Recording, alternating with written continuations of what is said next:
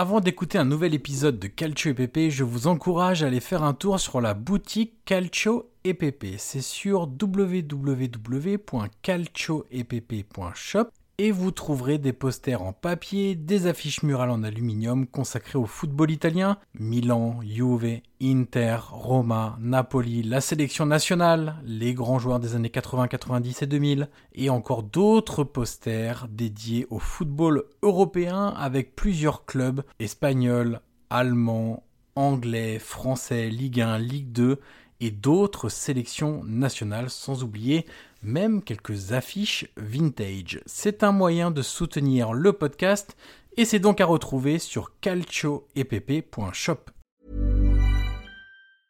Ever catch yourself eating the same flavorless dinner three days in a row? Dreaming of something better? Well, HelloFresh is your guilt-free dream come true, baby. It's me, Kiki Palmer. Let's wake up those taste buds with hot, juicy pecan-crusted chicken or garlic butter shrimp scampi. Mm. Hello Fresh.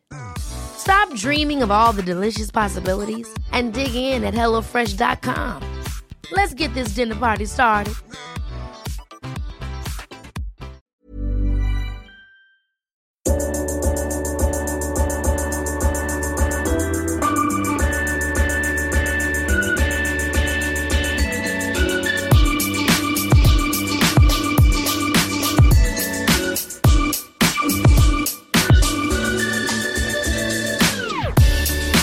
Ancora Totti, lo aspetta Materazzi, Totti si porta quasi in zona tiro, Totti si è liberato, pallonetto, Francesco! Totti, un gol pazzesco, pazzesco per il 2-0. Cacà in percussione, cerca l'ingresso in area ancora, Cacà, davanti al portiere, Cacà, rete, rete, rete, rete, Cacà. Pallone che arriva, Trezeguet, Totti, Trezeguet, Pirlo, ancora Pirlo di tacco, tiro, Grosso, grosso, gol, gol grosso. Prova a girarsi Icardi, destro secco, rete, rete, proprio lui, il capitano, fa esplodere San Siro.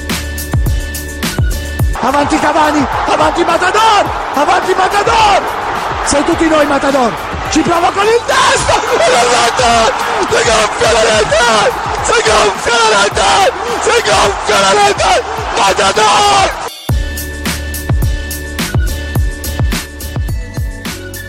Bonjour à toutes et à tous et bienvenue dans le 27e épisode du podcast Calcio EPP, le podcast 100% foot italien. Comme chaque semaine, je suis en compagnie de Guillaume Maillard Passini. Salut Guillaume. Salut Johan, salut à tous. Alors Guillaume, nouvelle semaine de Ligue des Champions qui débute euh, donc ce mardi. On aura un club italien qui sera concerné, mais on en parlera dans un débrief la la semaine prochaine. On va se euh, focaliser plutôt sur la, la Serie A, la 23e journée de de Serie A avec bah écoute un peu un- une espèce de statu quo, hein, euh, notamment au niveau de la course à la à la quatrième place, c'est un peu notre scudetto à nous, euh, puisque bah, pour le vrai scudetto, malheureusement, euh, enfin malheureusement ou heureusement pour les supporters de, de, de la Juve, mais le suspense est assez euh, est tout Malheureusement pour le relatif. suspense, ouais. Voilà, avec euh, la Juve qui a repris encore des points d'avance sur, sur la Napoli à la faveur de cette 23e euh, journée de, de Serie A. Et puis, euh, bah, au niveau de la, de la quatrième place, tous les clubs ont gagné, troisième et quatrième place. Maintenant, on inclut même la troisième place dedans. Tous les clubs ont gagné, donc euh, on va débriefer un petit peu tout ça. Je te propose de ne pas faire comme d'habitude pour une fois et de pas commencer par le dernier match de la journée, mais par ce qui était le choc, on va dire un peu de de, de cette journée, même s'il n'y avait pas de gros affrontements pour une fois, parce que c'est vrai qu'on vient de euh, une dizaine de semaines où il y avait chaque semaine un, un, choc entre euh, grosses formations. Là, il y avait quand même un match très très intéressant entre la Fiorentina et le Napoli, euh, qui a accouché malheureusement d'un d'un 0-0, mais il y a quand même beaucoup de choses à dire, et notamment, euh, je propose de commencer assez rapidement par la Fiorentina, et puis après on débouchera sur sur le Napoli, parce qu'il y a pas mal de choses à dire, et ça fait plusieurs semaines que j'ai envie qu'on parle un peu de, du Napoli d'Ancelotti.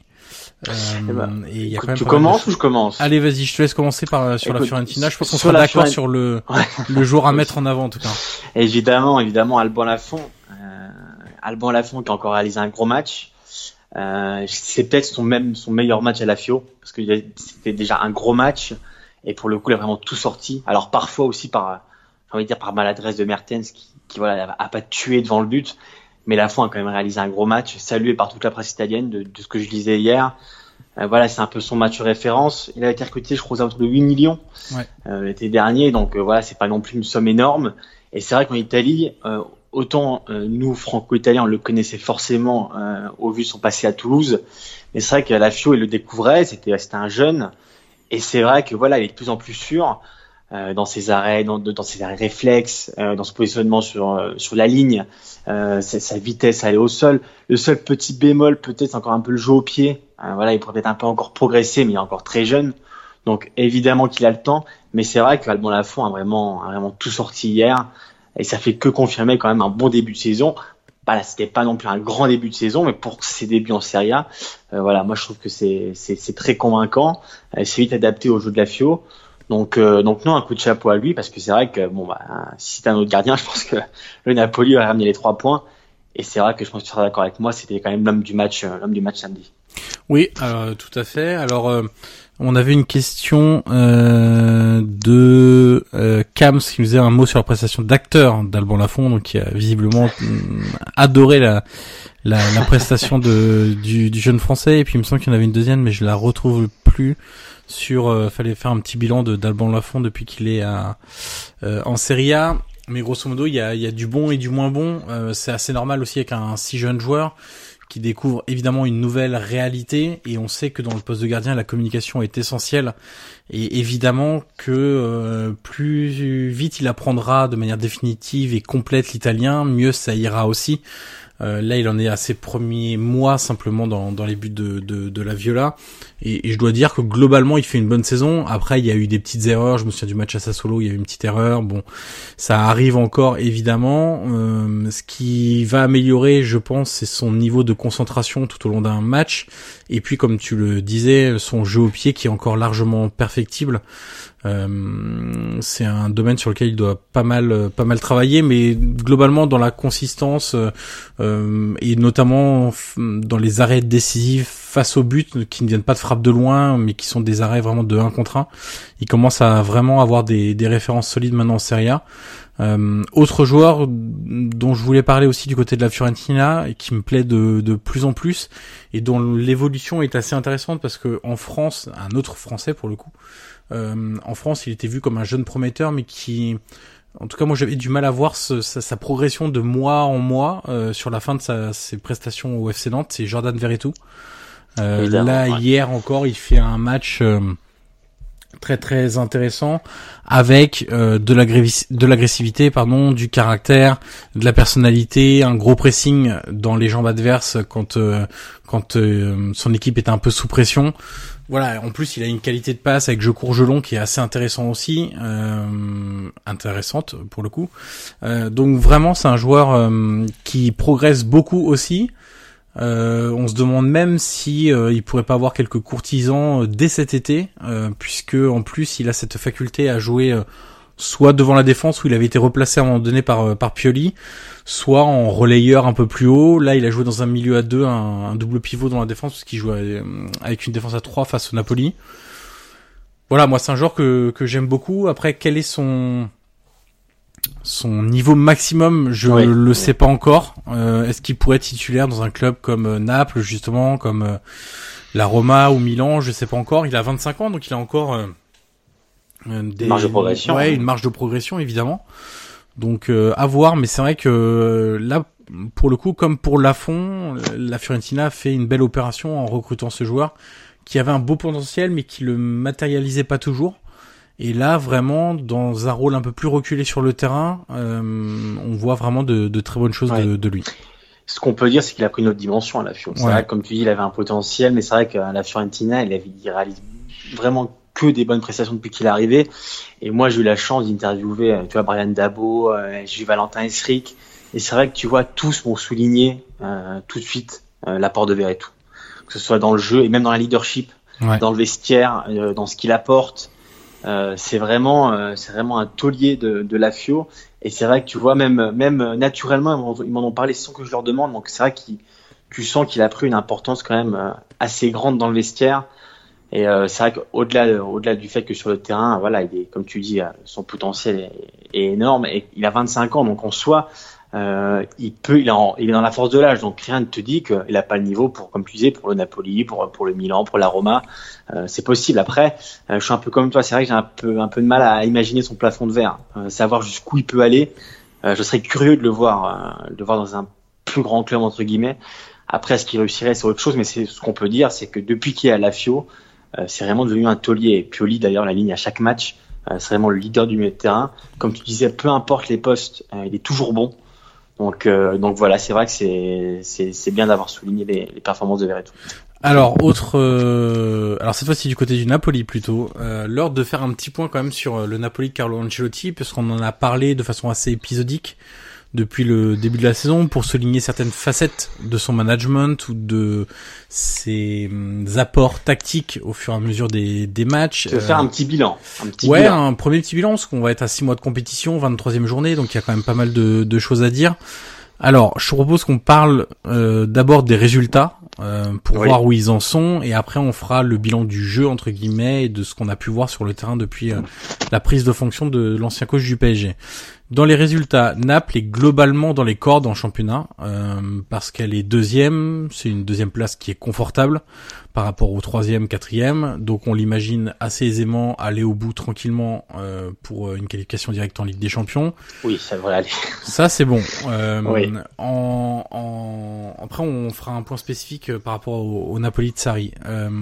en Ligue des Champions, par contre, c'est vrai qu'en quand on a vu le tirage, on s'est dit ça va être très compliqué pour eux mais au gré des résultats, euh, sachant que Naples avait toutes les cartes en main avant les deux dernières journées pour euh, pour réussir à se qualifier pour euh, les huitièmes de finale, c'est une déception de ne pas voir le Napoli qualifié pour les huitièmes de finale.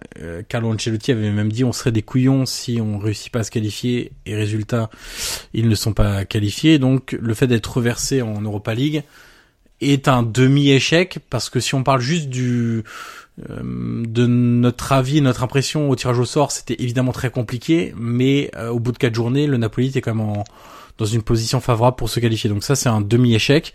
Et puis le gros échec, c'est en Coupe d'Italie où c'était devenu une sorte d'objectif euh, parce que voilà, on savait très bien qu'il pourrait pas lutter pour pour euh, la Serie A, qui, enfin pour le titre de, de, de champion en, en, Serie A, qui pourrait pas du coup jouer en Ligue des Champions. Donc c'était devenu un objectif et ils sont tombés sur le Milan de de Piontek en étant éliminés en quart de finale. Donc ça c'est une vraie déception. Donc sur le sur les résultats purs et simples, on va dire que c'est correct, mais que c'est pas dingue non plus euh, globalement. Écoute, euh, je suis assez d'accord avec toi. La grosse déception, comme tu dis, même si c'était pas l'objectif principal, c'est la Coupe d'Italie, parce que une fois arrivé à ce stade de la saison, quand tu vois qu'en championnat c'est compliqué et que la Juve, et voilà, tu, tu pourras pas la rejoindre, hein, la Coupe d'Italie devenait évidemment l'objectif euh, pour au moins avoir un trophée. Ce qu'attend le Napoli depuis longtemps. Il y a eu les Besnés de Sarri, mais Sarri malheureusement a pas apporté de, de coupe. Donc c'est vrai que la Coupe d'Italie était devenue en cours de saison un objectif voilà, ils ont perdu contre contre Milan comme tu l'as dit. La Ligue des Champions, euh, bon, on peut dire ce qu'on veut, ils ont quand même eu pas de chance dans le tirage. Euh, voilà, ils ont eu Liverpool. Mais ils ont quand même très mal géré certains points. Mais voilà, exactement. Ce que j'allais venir, c'est que euh, quand ils, au vu de comment c'était mis le classement, euh, ils devaient se qualifier. Ils devaient se qualifier. J'ai voilà, j'ai dans, dans, dans, la tête ce, ce but qu'ils prennent sur le 3-0, tu te souviens, et ce but qui change tout avant le match de Liverpool, exactement. Euh, c'est un but tout bête, mais qui change tout dans, dans la physionomie du match contre Liverpool. Euh, c'est des, voilà, les erreurs que, qui n'auraient pas dû avoir lieu et du coup, bah voilà, ils sont éliminés, euh, éliminés bêtement contre Liverpool dans le sens où euh, ils avaient clairement la place pour jouer en huitième de finale, ils l'ont pas fait alors que euh, la qualif était pas loin. Donc, au niveau des résultats, comme tu dis, c'est correct. J'ai envie de te dire correct, mais voilà, parce que il manque, je sais pas, il manque quelque chose. Toi, la Coupe d'Italie, je pense que c'était vraiment un objectif qui s'était devenu. Après, il y a l'Europa League, donc euh, écoute, euh, est-ce que euh, le Napoli peut aller loin en Europa League? Moi, j'ai envie de te dire que oui, parce qu'ils ont déjà l'effectif et en plus ils ont l'entraîneur qui a quand même cette expérience au niveau au niveau européen. Et j'ai envie de te dire que c'est devenu forcément un objectif l'Europa League. Il n'y a plus que ça à jouer maintenant. Comme tu dis, la Ligue des Champions en Serie A est quasiment acquise. Euh, voilà, à partir de la troisième place, euh, ça va jouer entre l'Inter, Milan, la Roma, etc. Donc là, il n'y a plus beaucoup de suspense. On va rappeler, hein, ils ont 12 points, euh, non 14 points d'avance sur le cinquième. Donc voilà, donc autant dire que que c'est quasiment acquis. Voilà, évidemment qui voilà, il faut respecter leur standing quand même en Serie A chaque week-end, mais on, voilà, on peut dire que c'est quasiment acquis. Euh, mais c'est vrai qu'il euh, n'y a plus que il y a plus que l'Europa League à jouer. Donc et en Europa League, ils affronteront donc Zurich. Donc c'est largement à leur portée pour. Tu penses euh, qu'il va faire jouer l'équipe l'équipe titulaire ou qu'il va faire peut-être un peu tourner selon toi? Je pense qu'il risque d'y avoir un peu de turnover. Euh, ouais. Mais après, voilà, il y a, y a... ouais, ou peut-être on verra Ounas aussi. Euh, ouais mais euh, mais en même temps euh, ce serait pas idiot non plus de concerner un peu plus de joueurs et et pour aller au bout de la saison avec un peu tout le monde parce que là on a vraiment l'impression on y reviendra après dans dans le jeu mais que il y a un 11 qui se dégage maintenant de façon claire et nette et que c'est difficile maintenant pour les autres joueurs de, de bousculer ce, ce 11. Est-ce que tu euh, penses que c'est un 11 peut-être un peu trop figé? Euh, Moi c'est ce que je lis beaucoup sur Twitter. beaucoup reprochent à Ancelotti, tu vois, de pas s'échanger après, c'est oui, sans doute. Euh, oui, oui, oui, euh, par rapport à d'autres clubs où ça tourne un peu plus. Après, ils sont quand même beaucoup épargnés aussi par les blessures. T'as d'autres clubs où ça tourne plus, mais en raison des blessures. Évidemment. Si on Comme pense, à la Roma au euh, Milan, par exemple. Voilà, à la Roma, si on pense euh, au Milan, euh, même à l'Inter, il y a eu des blessures, Nainggolan, etc. Donc ça, ça tourne un, peu plus. Est-ce que c'est trop figé? Disons qu'il y a des mauvaises séries au niveau des attaquants et c'est vrai que ou des ailiers, ça pourrait un, ça pourrait tourner un petit peu plus. Et justement, pour parler du jeu en lui-même, là par contre, alors c'est j'ai envie de dire, malheureusement pour euh, Ancelotti, c'était un peu couru d'avance que dans le jeu, ça serait forcément une déception par rapport à ce que Sari avait mis en place. Parce qu'il n'y a pas deux Sari euh, capables de, faire la même chose. Et donc Ancelotti, on le connaît un peu plus euh, conservateur entre guillemets. Et donc c'est évident qu'on n'allait pas revoir les, les actions de jeu typiques du jeu de Sari. Donc ça, c'est évidemment, dès le départ, on savait que ça allait être décevant. Ça l'est un peu, je, je dois bien l'avouer. Euh, je trouve que l'équipe, au fur et à mesure de la saison, elle est devenue un peu plus banale, en fait. Un peu moins, un peu moins d'éclat, un peu moins de, de cohésion d'équipe. Et ça, ça m'embête un peu plus. Euh, je trouve qu'elle est de plus en plus dépendante d'exploits individuels. Euh, et ça, alors ça, c'est une bonne chose quand tes joueurs sont en forme mais quand il traverse une période un peu compliquée, comme l'a vécu euh, bah, Lorenzo Insigne, comme est en train de le vivre Dries Mertens, c'est vrai que c'est un peu plus compliqué. On se souvient par exemple du, des coups francs de Milik. Euh, c'est vraiment des exploits personnels qui parfois permettent à à Cagliari, à Bergame. Voilà, à, au Napoli de prendre des points. Donc c'est vrai que sur le plan du jeu, c'est un peu plus un peu plus compliqué. Euh, il y a des joueurs qui sont vraiment à la peine offensivement je regardais tout à l'heure un peu leurs leurs résultats euh, récents et me les remémorer. On est quand même à zéro but sur les quatre derniers matchs à l'extérieur. Euh, oui. Alors certes, c'était deux contre le Milan, un contre l'Inter, un contre la Fiorentina, donc c'est pas non plus des déplacements toujours faciles, mais quand même zéro but sur les quatre derniers matchs, c'est marquant. Face à la Fiorentina, ils finissent avec une valeur expected goals de 3 et ils mettent pas un seul but. Alors euh, la faute à Lafont, on en a parlé juste avant, mais aussi à la maladresse de Mertens, comme tu, tu l'avais souligné, il a quand même deux face à face où il est vraiment seul devant Lafont, qu'il ne parvient pas à conclure, et ça, ça devient un vrai problème parce que Insigne a eu un peu la, la même dizaine de buts euh, pendant, je crois que c'était 7 ou 8 matchs. Là, Mertens, il doit en être à peu près à la, au même niveau. Heureusement, Milik est en forme, mais là aussi, sur ce match-là, Milik a raté une grosse occasion.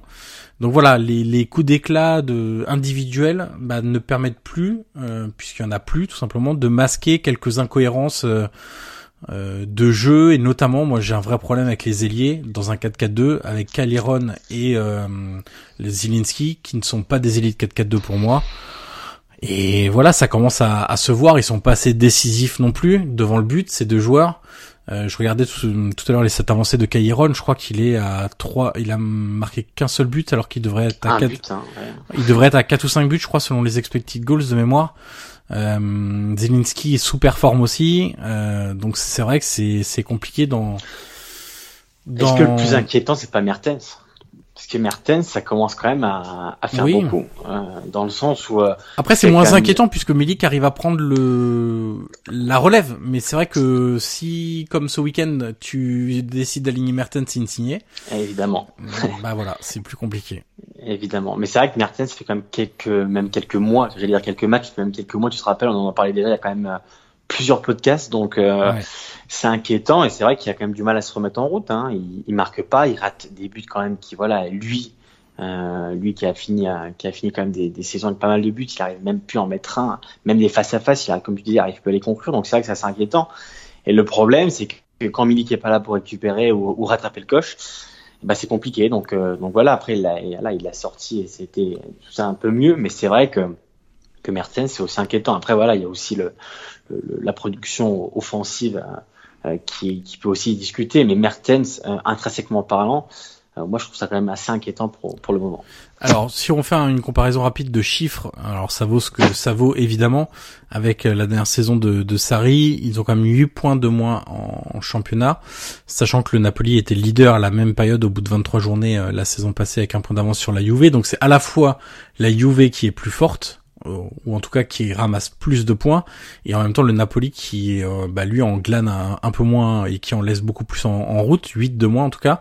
Ils ont marqué 8 buts de moins aussi que sous Sarri et ils en ont encaissé 4 de plus. Les buts encaissés, c'est pas trop problématique parce que globalement, ils ont quand même une défense assez solide et on le voit à peu près à chaque euh, rencontre. Par contre, dans, dans la production de jeu, le fait de se créer des occasions, alors là, on affirme tout ça après un match où ils ont eu beaucoup d'occasions pour le coup. Donc c'est vrai que il y a peut-être des, auditeurs qui vont dire oui, mais contre la Fiorentina avec des expected goals à 3, ils auraient dû remporter ce match-là, ce qui est vrai. Mais si on fait le, là, on parle d'un bilan global sur les sur les six premiers mois de d'Ancelotti à la tête du Napoli. C'est vrai que la production offensive est un peu euh, un peu sous-performante. Euh, voilà, on va dire ça comme ça. Et c'est vrai qu'on attend quand même plus de cette équipe.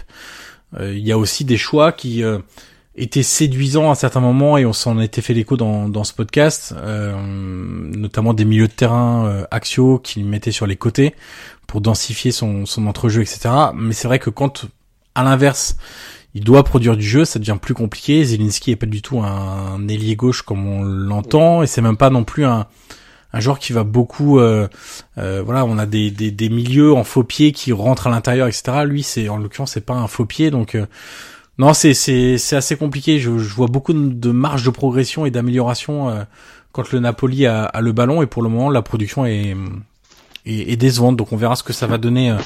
Là, ils ont un match d'Europa League Oui. contre euh, Zurich, euh, c'est le 14 février, et puis ensuite ils reçoivent le Torino, où là ça risque d'être très très physique sur le terrain, évidemment, comme Retour toujours. de avec- Mazzari. Exactement. On retrouvaille avec Mazzari encore une fois. Ouais. Toujours, Et, puis ils ont euh, ils ont un calendrier euh, qui va un peu se densifier puisque après ils vont à, à Parme avant de recevoir euh, euh, la Juve, d'aller à, à Sassuolo et puis bon après il y aura d'autres euh, d'autres échéances qui qui viendront mais c'est vrai que bon pour l'instant je suis euh, si on devait faire ensemble résultat plus jeu euh, je vais pas dire que je suis déçu parce que quelque part je m'y attendais. Ce que j'ai expliqué en tout à l'heure c'est que tu peux pas passer de Sarri à Ancelotti en, Non, disant ça va être la même chose. hein, voilà. C'est une saison de transition aussi. mais on va dire que j'attends plus euh, globalement de, de de cette équipe. Et hum, effectivement un des leviers que pourrait actionner Ancelotti, c'est de donner un peu plus de temps de jeu à à des joueurs comme Verdi, comme Mounas, euh, qui sont Oui. des joueurs offensifs avec un peu plus de punch que euh, les Cailleron ou Zelinski qui met à, à ces à ces positions là.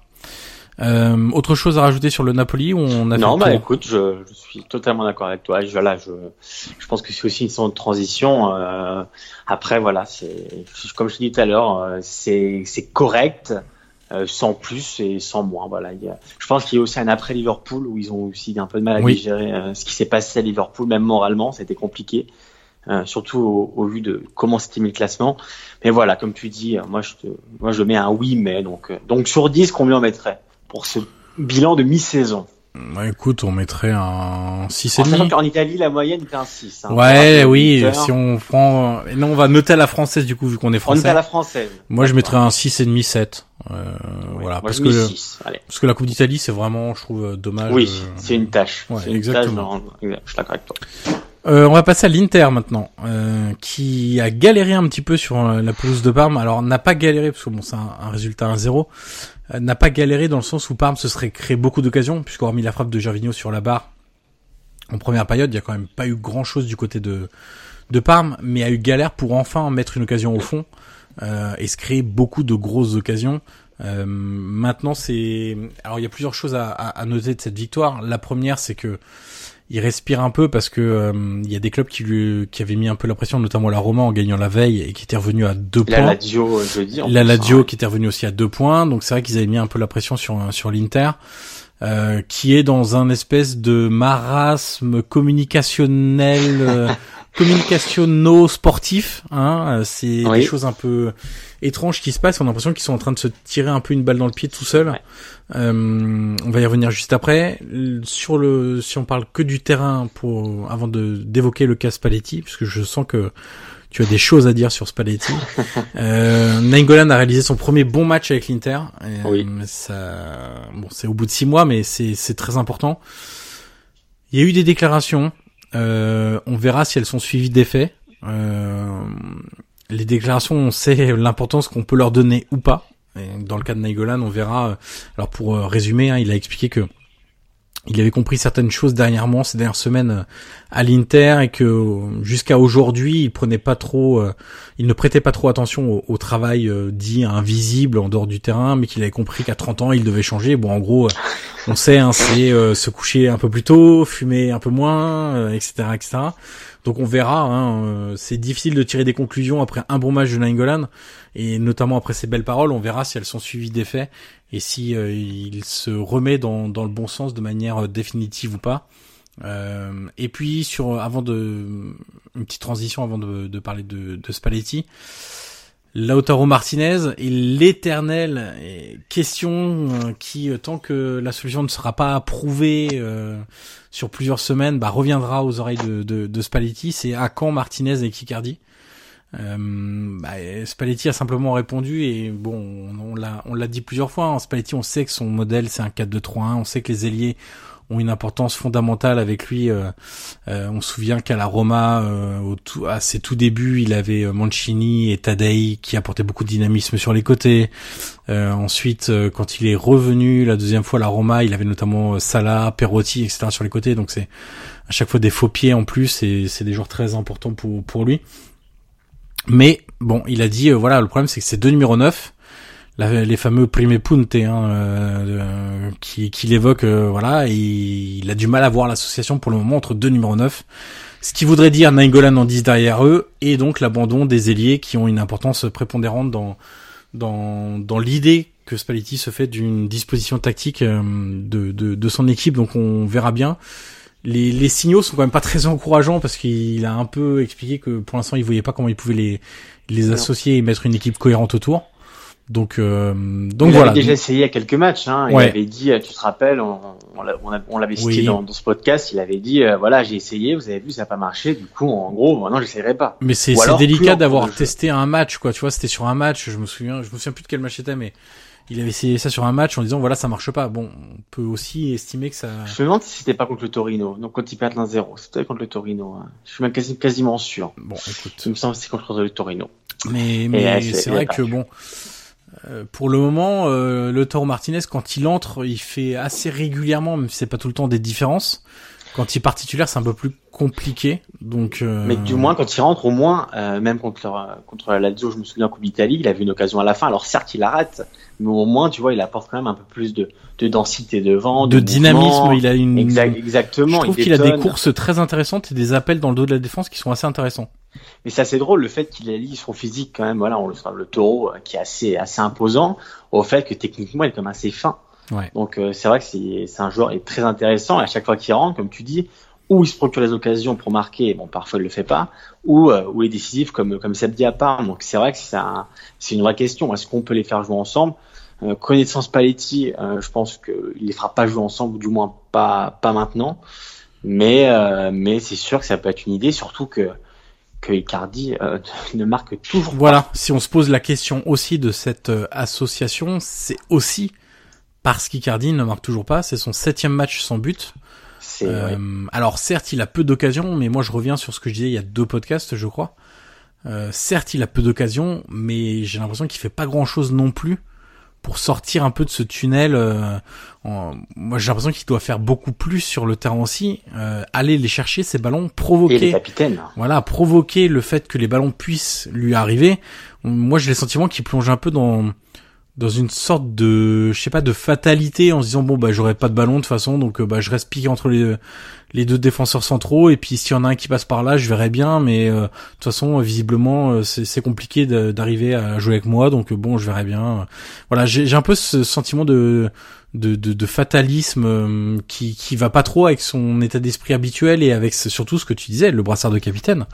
Donc voilà donc à voir si lui aussi réussit à se mettre un peu la tête à l'endroit, on sait que c'est aussi lié à son contrat. Eh oui, surtout que ça s'améliore pas. Euh, son contrat, euh, voilà, ce matin, euh, comme tous les lundis matins, je suis allé voir le site du Mediaset et comme tous les lundis matins, j'avais la déclaration de, de, son agent, de sa femme et agent Vandanara, qui disait, voilà, j'ai jamais appelé l'Inter pour une prolongation. Alors après, elle précise, oui, nous on veut rester, on veut, voilà, il n'y a pas de doute là-dessus, mais pour le moment, on discute pas d'une prolongation. Euh, et là, elle rajoute toujours un petit acte où elle dit, bah euh, il se dit des choses sur Icardi, euh, voilà, qui ne plaisent pas forcément. Elle dit j'aimerais que Linta le, le protège plus. Mhm. Donc tu vois tout de suite, euh, et ben voilà, c'est reparti pour une semaine. Bah, où ça va parler d'autres choses, où Icardi va encore faire la une des journaux, où il, encore il va répondre sur Instagram en disant que c'est faux.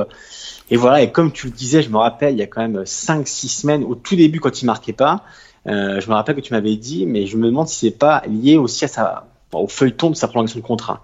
Et voilà, on est à 7 matchs plus tard, et il a toujours pas marqué. Donc euh, forcément, euh, au-delà du terrain, il y a forcément aussi une part euh, la danse en Italie. pour ceux qui, qui le voient peut-être pas forcément, c'est vraiment un feuilleton le, la prolongation d'Icardi, surtout que on va y venir après au niveau de la communication. chacun met son petit grain de sel, que ce soit Marotta, que ce soit Spalletti, que ce soit Vandanara. Donc c'est vrai que forcément Icardi, on ressent un minimum sur, sur le terrain aussi. Alors tu l'évoquais, le, le climat il est quand même pas très sain Hein, du côté de l'Inter euh, sur cette question de la prolongation de, de Mauro Icardi. Euh, on rappelle un peu ce que ce qu'a dit Spalletti euh, après la rencontre. En substance, on va pas lire sa, sa déclaration, mais en substance, il, il a accusé à demi mot ses dirigeants de trop parler dans la presse de, de la prolongation, alors qu'il serait plutôt temps de boucler les négociations. parce que parler dans la presse, évoquer que oui, il va rester, oui, on veut qu'il reste, oui, c'est un, un joueur important, c'est bien, mais ça dure depuis maintenant un mois et demi à peu près, voire deux mois quasiment, euh, non un mois et demi plutôt. Euh, mais il y a rien qui change, les négociations n'ont pas avancé. Euh, l'agent et femme de Icardi continue de parler toutes les semaines, et c'est vrai que le, climat est assez malsain et on sait que Spalletti, il peut assez vite dégoupiller et se mettre ses dirigeants à dos. ça avait été le cas à la Roma, là c'est en train de tourner un peu de façon étrange quand il dit que ses dirigeants doivent arrêter de parler en clair et euh, se mettre autour de la table pour euh, boucler le contrat, c'est vrai que c'est un petit côté drama qui est en train de se créer tout seul l'Inter. Et surtout que c'est pas la première déclaration qu'il fait parce qu'on si on se rappelle du feuilleton Perisic, tu te souviens qu'au début, euh, enfin au début, du moins le feuilleton a duré longtemps parce qu'il a duré deux jours, quand on a su que Marotta a confirmé, je me rappelle, c'est un avant-match, oui. où Marotta arrive sur Sky et il déclare, bon bah oui, Perisic est à partir. Et tu te rappelles, Spalletti, euh, une fois le marché terminé, euh, avait dit, bah c'est vrai que si on n'avait pas, euh, voilà, si on n'avait pas dit que lui voulait partir, euh, forcément, ça aurait été peut-être mieux pour tout le monde parce que on se rappelle les sifflets des, des tifosi. Voilà, c'est vrai que ça a créé un petit micmac, euh, cette volonté de partir qui était officialisée. Et Spalletti avait en, en gros réprimandé Marotin en lui disant bon, en gros, si tu l'avais pas dit, ça m'aurait arrangé, ça aurait arrangé tout le monde. Donc, si tu calcules ça plus la nouvelle décade de Spalletti euh, avant-hier, euh, forcément, euh, c'est vrai que, le, comme tu dis, une fois que Spalletti, il y a une, rupture ou un début de rupture avec ses dirigeants, on sait que c'est toujours compliqué pour se faire bibocher, surtout que Spalletti, on l'a souvent dit, mais a quand même un ego assez, comment dire, assez important. Ouais. On va dire que voilà, il, lui, la remise en question, on va dire que c'est assez parfois compliqué, même si ça peut même créer des fractures chez ses joueurs. Je me souviens, on en a parlé assez souvent. voilà, parfois avec ses joueurs, ça peut aussi casser. Donc, euh, donc oui, forcément, il y a, y a un problème à l'Inter. Euh, et j'ai comme l'impression que, voilà, je, je sais pas. Alors, je lisais aujourd'hui sur les médias italiens euh, qui ironisait, qui disait, bah, Spalletti essaye de se faire virer, ou il prépare, il prépare ses valises. Oui, il prépare une porte de sortie aussi quelque part.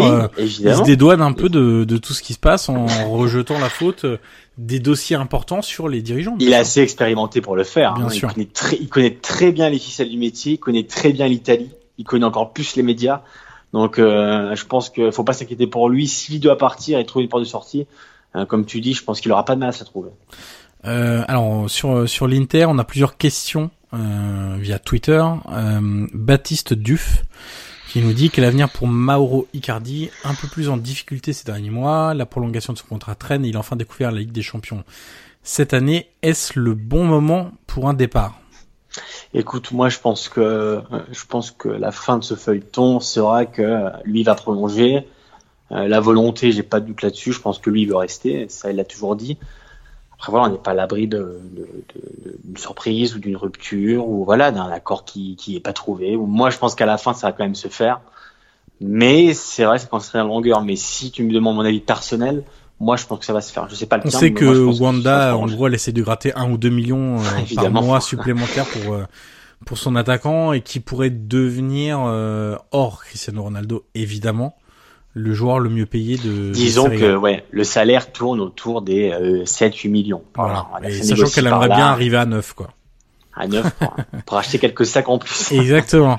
euh, autre question de l'Imperatore qu'on a déjà ah. eu la, la, semaine dernière. Mourinho peut-il ouais. faire du bien à l'Inter Faut-il un entraîneur plus moderne et qui propose du jeu comme Bielsa euh, alors bon, euh, c'est difficile de répondre à cette question parce que Mourinho, euh, le problème c'est que si c'est le Mourinho des 3-4 dernières années, euh, voire 4-5, voire 5-6, euh, c'est très compliqué. Euh, il obtient plus trop de, de, de, résultats, il est passé un peu de, du Special One au, au Loser One, quoi, entre guillemets, quoi. Donc voilà, vivre avec un œil toujours dans le rétroviseur avec ce qu'il a fait en 2010, je suis pas sûr que ce soit forcément une, une excellente idée et un entraîneur plus moderne qui propose du jeu comme Bielsa, on peut mettre un mec comme De Zerbi dans le, dans le lot aussi, euh, ce type d'entraîneur là. Bon, pourquoi pas. Après, on se heurte toujours euh, au très grand club et ce qui est possible de faire ou pas dans un très grand club, avec tous les égaux concernés par euh, les décisions que, que, que tu prends et les risques liés à, à, au type de football pratiqué. Donc, tu te bon. souviens Gasperini hein? Bien sûr, je me souviens de Gasperini. Là, on parle beaucoup de De Zerbi, on l'évoquait la semaine dernière en se disant où est-ce qu'il pourrait aller, etc. Bon, la réalité d'un très gros club, ça peut être parfois un peu un peu compliqué. Et une dernière question de Antoine Marion. Nengolan peut-il finir la saison en boulet de canon au vu de cette très belle, euh, au vu de cette très belle seconde mi-temps à Parme? Bon, bah écoute, on l'espère pour lui, on l'espère aussi oui. pour euh, pour l'Inter. C'est quand même un joueur assez. Euh, moi, j'ai toujours adoré ce joueur. Euh, déjà à Cagliari où il était avec euh, Daniele Conti au milieu de terrain et c'était vraiment un, un, régal. Ensuite à la Roma. Donc euh, bien sûr que, c'est un de joueur se discute pas. Voilà. Façon, après hein, c'est réussir à se mettre la tête à l'endroit, être focus sur le foot, avoir avoir envie de jouer pour l'Inter. Bon, il y a pas mal de, de, choses qui ont été dites euh, ces dernières semaines et je disais quand même tout à l'heure dans la Gazzetta que dans les sept échanges avec Nangolan et la Roma, euh, Zaniolo avait coûté 4 millions. Ouais. C'est quand même. Oui, mais ça. C'est euh, quand même la double sanction. Hein. Malheureusement pour l'Inter, ouais. on verra. Après, euh, c'est encore très oui. précoce pour Zaniolo. Mais évidemment. Mais ils peuvent le regretter très longtemps ce, ce deal. Évidemment. Euh, voilà, euh, je te propose ensuite d'enchaîner sur, je regarde s'il n'y a pas d'autres questions sur l'Inter, mais il me semble qu'on a été bon, euh, sur Sassuolo Juve, euh, match qui avait lieu dimanche à 18h, 18h si je dis pas de bêtises. Ah, exactement. Euh, alors évidemment, euh, c'est un match qui était assez attendu pour plusieurs raisons. Euh, la première, c'est que Sassuolo, contre les grandes équipes, cette saison réalise des choses assez intéressantes. On se souvient d'ailleurs du match aller, où Sassuolo était allé les yeux dans les yeux à l'Alliance Stadium des ils avaient, fait, ils, avaient perdu, ils avaient perdu quand même. Oui, ils avaient perdu quand même, mais on avait vu oui, quand même une équipe euh, qui avait Exactement. voulu jouer son, son jeu, qui avait mis en difficulté parfois la, la Juve sur certaines phases, et c'est pas donné à tout le monde de le faire euh, sur le sur le terrain de de, de la Juve. Euh, deuxième chose, c'était évidemment la et bah, la Ligue des Champions approche, donc on scrute toujours un peu plus ce qu'ils sont capables de faire. Et, on a vu, alors je vais évacuer le, le sujet Sassuolo assez rapidement parce qu'on va plutôt se concentrer sur ce qu'on a vu de la Juve. Et Sassuolo, on a vu 15 bonnes premières minutes, 15-20 premières minutes intéressantes, avec beaucoup de pression sur la défense adverse et notamment sur la charnière, avec un ah Rougani oui. encore très très ouais, limite.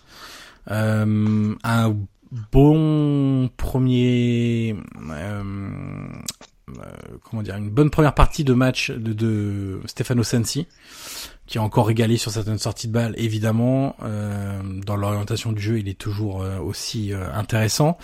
Il y a la fameuse polémique de la VAR sur le contact Chesney il va falloir en parler. Bon, je suis même pas sûr que ce soit très intéressant dans d'en parler parce que pour pour avouer la chose, on a parlé rapidement avant de, de commencer l'enregistrement du podcast et ni toi ni moi euh, ne savons réellement quoi dire de cette action. Ou ça aurait pu siffler, pas siffler. Donc euh, écoute. Euh... Disons que c'est quand même, fait quand même débat en Italie parce que. Euh, oui, mais en Italie, l'arbitrage, c'est c'est un débat national euh, chaque chaque lundi. Donc, voilà, je pense que c'est pas le plus intéressant de, non, de ce match-là, mais c'est un fait de jeu, voilà. Il y a eu le tir de Locatelli aussi qui a été bien arrêté par euh, par le gardien polonais de la de la Juve. Euh, et ensuite, il y a eu deux choses intéressantes. La première, c'est que Bernardeschi, à la demande d'Allegri, et allait se mettre dans la zone. Alors, il a commencé euh, ailier droit, hein, pour euh, préciser la chose. Il a commencé à aller se mettre dans la zone de Sensi. Exactement. C'est quoi Exactement. Il l'a beaucoup gêné. Euh, une très grosse pression. Il a récupéré d'ailleurs quelques ballons intéressants dans, dans la zone de Sensi. Donc le jeu de Sassuolo a commencé à perdre en efficacité puisqu'on sait que euh, on connaît les circuits de passe de, de Sassuolo et Sensi a un rôle euh, prépondérant dans, dans, dans, la mise en place de, de ce jeu. Euh, et ensuite, il y a Pjanic qui a décidé de prendre les choses en main. Euh, vraiment le jeu à son compte, qui s'est un peu réveillé. Il n'avait pas été très bon lors du dernier match, Pjanic, et là il a été, euh, il a été vraiment pas mal. Euh, j'ai bien aimé le milieu terrain de la Juve du coup parce que on avait clairement la euh, le pianiste qui, qui, construisait d'assez bas et puis les milieux comme Kedira et Matuidi qui n'hésitaient pas à aller dans les espaces, euh, à apporter beaucoup aux, abords de, de, de la surface, à la conclusion des actions. Et d'ailleurs on l'a vu, hein, le premier but ça vient d'une récupération assez haute. Kedira à la conclusion. Euh, Matuidi a récupéré aussi également beaucoup de, de ballons dans les pieds des, des, joueurs de Sassuolo. Il y a une densité physique qui est revenue un peu du côté de la, de la. Et ça, c'est intéressant. Maintenant, euh, puisque évidemment, la Serie A, on sait que c'est bouclé. Bon, euh, pour la Ligue des Champions, ce match face à l'Atletico, on attend quand même beaucoup le retour de de Chiellini et Bonucci parce qu'encore hier sur certaines phases Caceres et Rougani c'est c'est léger. C'est quand même c'est très faible, bah c'est très faible. Euh, c'est même une question voilà, le mot était un peu fort mais c'est vrai que quand tu passes de Bonucci Chiellini à à Caceres Rougani, il y a, il y a, trois, quatre galaxies d'écart, évidemment. Et, et j'ai regardé les propos de Buffon, euh, interrogé sur Sky après le match du PSG, c'était samedi, où ils ont posé la question, mais euh, est-ce que le, la Juve, sans Chiellini et Bonucci, ils perdent beaucoup en vue de l'Atlético Il lui disait, bah évidemment que même si là, il avait un peu la langue de bois en disant bah Rougani et Caceres sont évidemment le niveau, mais c'est vrai qu'il disait sans Chiellini et Bonucci, c'est une autre Juve on le voit à chaque match. On rappelle qu'ils ont encaissé trois buts contre la Talenta Coupe d'Italie, euh, ils ont encaissé trois contre Parme à domicile. Donc, euh, donc je pense que les, les tifosi de la attendent Chiellini avec impatience. Euh, Bonucci, moi je le trouve voilà, pas énormissime cette saison, mais il fait quand même son boulot et je trouve que Chiellini compense aussi beaucoup ses erreurs parfois. Mais, euh, mais c'est vrai que quand on passe de, de, de ces deux charnières-là, ah, il y, a, y, a, un monde d'écart. Donc, euh, et on l'a vu encore, euh, encore hier, encore dimanche contre, contre Sassuolo. Comme tu disais, je pense que les Herbiers avaient accès aussi à sur sa tactique là-dessus, c'est de, de presser la première relance et de gêner, de gêner Rogani Caceres. C'est d'ailleurs l'occasion du penalty non arrive sur une erreur de, de Rogani. Donc, et Rogani d'ailleurs qui va prolonger. Hein. Paratici qui l'a annoncé avant le, avant le match, qui va prolonger. Donc, c'est vrai que Rougani, euh, c'est assez compliqué depuis qu'il est titulaire. Euh, c'est quand même quelques matchs. Euh, dû aux blessures évidemment, mais c'est pas euh, c'est pas l'assurance touriste. Mais on en revient à ce qu'on disait euh, il y a deux trois podcasts, je crois, sur Rougani, c'est que à force de ne pas jouer, oui. forcément t'as de moins en moins de repères. Donc alors en plus quand tu joues à côté d'un autre défenseur qui vient de revenir à la Juve après six mois ailleurs, enfin même un peu plus ouais un peu plus de six mois ailleurs euh, qui est pas un, voilà qui est pas un grand défenseur central de métier etc qui moi je le préfère un peu plus sur un côté où il apporte plus de de punch pour un, un latéral à l'ancienne entre guillemets. Bah c'est sûr que déjà Rougani quand tu joues avec euh, Bonucci à tes côtés ou Kenny c'est quand même déjà plus simple. Là jouer avec euh, Caceres sur ces matchs là c'est compliqué mais lui évidemment il a plus aucun repère mais il faut rappeler que Rougani était quatrième choix, hein, parce qu'il y a Benacer qui est parti entre temps. Mais, euh, mais avant, avant janvier et avant le, départ de Benassia, c'était quand même le quatrième choix au gagné. C'est vrai que tu te rappelles, on l'a souvent souligné à l'époque, c'est qu'on voyait plus du tout. Hein, au point qu'on se demandait ce qu'il allait faire. Euh, lui, euh, sur son avenir, a toujours été quand même assez sûr en disant qu'il voulait rester à la Juve. Mais c'est vrai qu'on le voyait plus du tout. Et d'un coup, forcément, les propulsés euh, titulaires dû aux blessures et dû au départ de Benassia. Et comme tu dis, surtout avec Caceres qui vient d'en revenir euh, dans une Juve quand même qui est totalement différente. Donc forcément, euh, les deux ont du mal à se trouver. La charnière est pas très solide. Donc en vue du match contre l'Atlético, euh, je pense qu'Allegri va tout faire pour récupérer Bonucci Chiellini. Je pense que ça devrait aller. De ce que je dis, de ce que j'entends, les deux devraient être mis sur pied. Est-ce qu'ils seront à 100% C'est une autre question. Mais je pense que même, même dans la tête, euh, quand tu joues avec Kevin Bonucci derrière, même s'ils sont pas à 100%, je pense que toute l'équipe euh, va gagner en, en sécurité et en sûreté. Donc, euh, c'est sûr que leur retour est, est primordial avant le match contre contre l'Atlético Madrid. Bon, et puis il faut préciser quand même que sur les deux derniers matchs, ils ont joué avec seulement un défenseur à chaque fois titulaire, puisque contre Parme de mémoire c'était Cancelo qui était l'unique titulaire euh, de la défense à 4 normalement de la Juve et là sur ce match c'était Alexandro. Donc euh, voilà, donc c'est il y a aussi un peu plus de de fébrilité, on va dire ça comme ça, dans ce secteur-là aussi parce que bah tu joues avec 75% de, de remplaçants et dans n'importe quel club, je pense que tu serais un peu plus fébrile avec 75% de tes, tes remplaçants titulaires en, en défense centrale. Mais c'est vrai que euh, là, l'objectif euh, Serie A, il est, il est bon. Euh, maintenant, euh, l'objectif Ligue des Champions, t'as pas le droit à l'erreur quand tu t'appelles la Juve et que t'as fait venir Ronaldo pour pour ça. Donc la pression ah bah, augmente tout doucement. Y a élimination, c'est un gros échec. Hein. Exactement. et puis, je voulais juste rajouter un petit truc sur, j'ai oublié d'en parler sur Sassuolo. Quand même, c'est que pour le jeu prôné par De Zerbi contre Silly, ça devient un peu un, un, peu limite, il est un peu limité dans, ah dans, les relances au pied. Euh, au Genoa, c'était déjà passé tout proche de coûter un but à son équipe. Là, ça a coûté un but directement et l'ouverture du score d'ailleurs. Donc c'est c'est ça qui a un peu déclenché la on va dire la mise à mort de de, de Sassuolo. Mais c'est vrai que autant il peut être bon sur sa ligne, etc. Autant dans le jeu au pied, Bon, on verra ce... sur le deuxième. Hein. Ouais, on verra ce que ce que ce que fera euh, du coup Sassuolo l'année prochaine, s'il continue avec lui ou pas. Mais c'est vrai que euh, j'imagine que De Zerbi aimerait bien un mec un peu plus fiable dans dans, dans le jeu au pied évidemment. Euh, j'ai beaucoup parlé, Guillaume. Et donc. c'est normal. Oui, c'est vrai, c'est vrai. Mais euh, maintenant, ça, ça va être à toi et je vais t'écouter religieusement sur le Milan Cagliari. Euh, victoire euh, nette et sans bavure, 3-0 de, de Milan.